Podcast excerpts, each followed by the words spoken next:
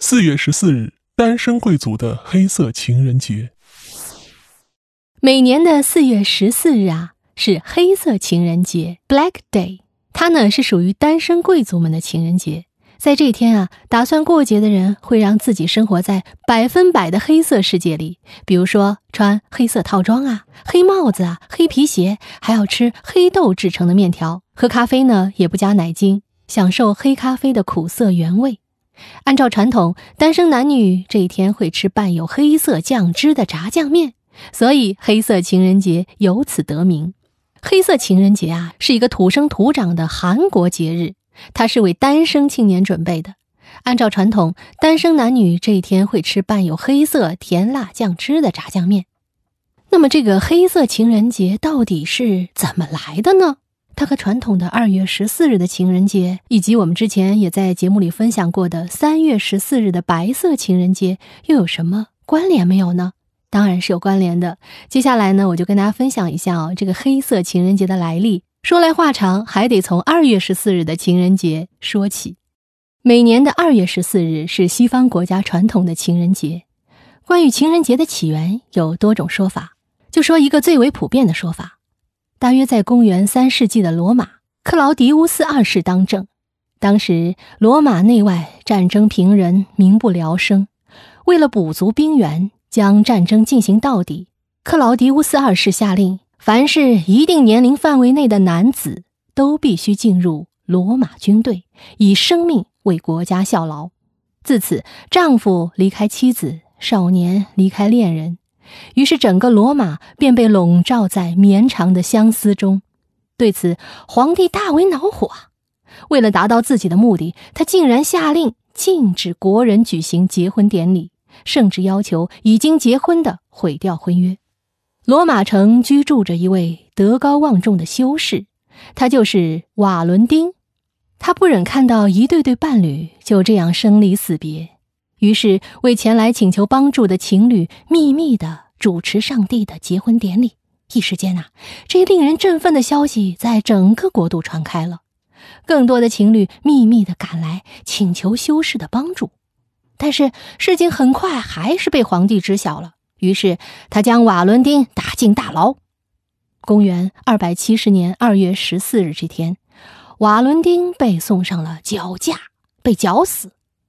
十四世纪以后，基督教徒为了纪念瓦伦丁为正义、为纯洁的爱而牺牲自己，将临行的这天定为圣瓦伦节。后人又改成情人节，用以纪念那位为情人做主而牺牲的神父。白色情人节一般认为是对于西方情人节的延续。就在瓦伦丁被处决的一个月后，也就是三月十四日。一对获救的恋人宣誓恋情将至死不渝，为纪念这天，于是另定为白色情人节。普遍认为，日本最早接受并推广这个节日。由于日本强大的文化软实力，使得亚洲国家纷纷效仿，于是这个没有准确史料记载的情人节，也成为年轻情侣看重的另一个情人节。白色情人节最早诞生于一九七七年，由日本福冈市博德区的甜点制造商石村万盛堂所发起。已收到心意的一方应该要回礼给对方，作为促销糖果的手段，节日最早称为糖果赠送日。自一九八零年起，因为糖果所使用的砂糖是白色，所以改称为白色情人节。虽然并非天下有情人都能天长地久，但谁说孤家寡人就不能过情人节？于是就有了四月十四日的黑色情人节。这个属于单身贵族们的情人节，在前两个月既没收到甜蜜小礼物，也没人可以送巧克力，于是选择四月十四日这天，大家共聚一堂，彼此鼓励、加油打气，化悲愤为力量。倒也热热闹闹，十分开怀，借此消除形单影只的落寞感。黑色情人节起源于韩国，在这一天，单身男女会吃伴有黑色甜辣酱汁的炸酱面庆祝，因此被称为黑色情人节。随着这一节日的不断发展，在这一天，打算过节的人会让自己生活在百分百的黑色世界里，穿黑色套装、黑帽子、黑皮鞋，吃黑豆制成的面条，喝咖啡也不加奶精，享受黑咖啡的苦涩原味。按照传统，单身男女这天会吃伴有黑色酱汁的炸酱面。炸酱面虽好吃，但是对于大多数年轻朋友而言，面好煮，酱却不好炸。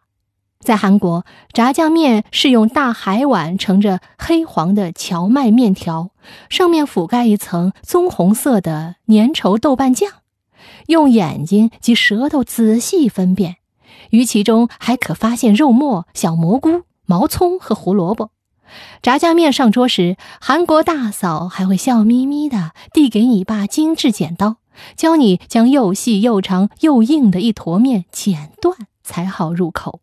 随着黑色情人节渐成气候，支持者队伍就像滚雪球一样越来越大。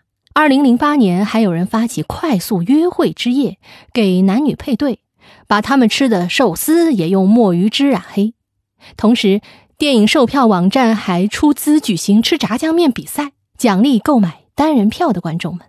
四月十四日那天，没有恋人陪伴共进午餐的韩国大学生也会买一碗黑色面条，一边与其他单身者坐在一起吃，一边寻找发展恋情的机会。就这样，黑色情人节在年轻人当中也成了一个文化标志。